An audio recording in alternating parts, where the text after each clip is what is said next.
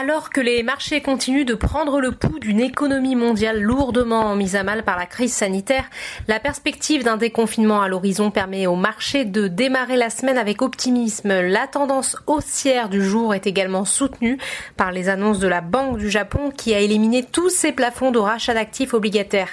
L'indice phare parisien progresse de 2,55% et repasse le cap des 4500 vers les 4505 points.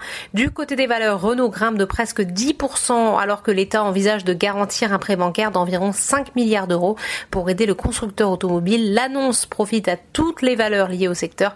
Michelin gagne 6,65% sur le SBF 120. Valeo grimpe de 7,37%.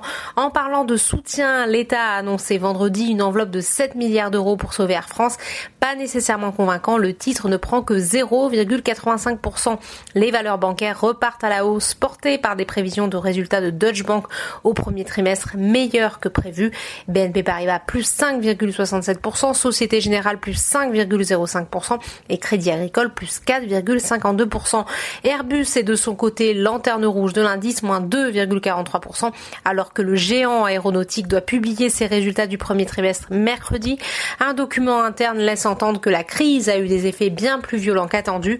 Selon l'agence Reuters, dans une lettre adressée au personnel vendredi, l'avionneur aurait demandé à ses 135 000 de se préparer à des réductions d'emplois bien plus importantes qu'annoncées depuis le début de l'année. Le titre Airbus a perdu plus de 60% de sa valeur en bourse.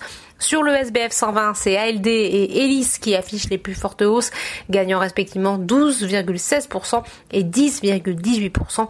GTT affiche de son côté la plus forte baisse, moins 3,77%. Outre-Atlantique, plusieurs États se préparent au redémarrage de leur activité, au moins partiellement. Cette perspective permet à Wall Street un démarrage dans le vert, même si la nouvelle baisse des prix du pétrole liée à la crainte d'une saturation des capacités de stockage aux États-Unis crispe les investisseurs. Après le crack la semaine dernière sur le contrat pour mai.